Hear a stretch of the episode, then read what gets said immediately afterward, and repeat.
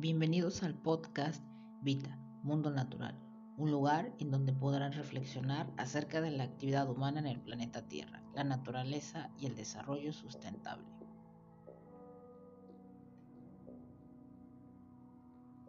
Hola, ¿qué tal? Me llamo Diana Laura Luna Flores y soy estudiante de Nutrición y Dietética en la Universidad de Oriente. En este nuevo podcast trataremos temas relacionados al desarrollo sustentable. Hoy hablaremos de un tema importante, Antropocentrismo y ecocentrismo. Relación de la humanidad con la naturaleza. Comencemos. Primero que nada, comencemos definiendo antropocentrismo.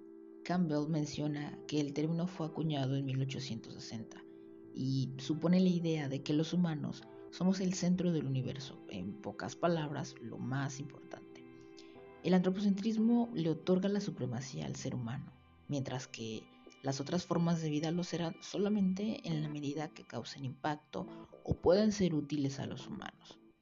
Es importante señalar que una ventaja indiscutible que arroja el antropocentrismo es el mejoramiento de las condiciones de vida, gracias a los avances tecnocientíficos y sobre todo económicos.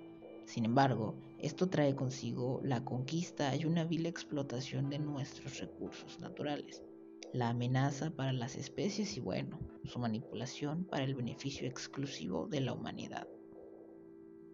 Por otra parte, el ecocentrismo de Paul Taylor es visto desde un punto más radical que tiende a la combinación de elementos de utilitarismo y ética deontológica.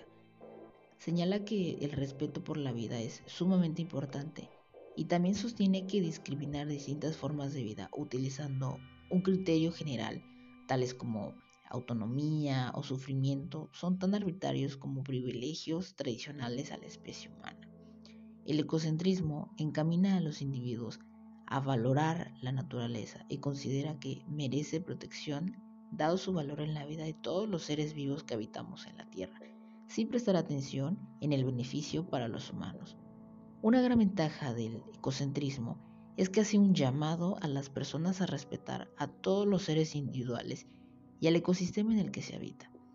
Mm, valora las entidades colectivas tales como las especies y ecosistemas sobre los individuales. A veces, el ecocentrismo es calificado como fascismo ambiental.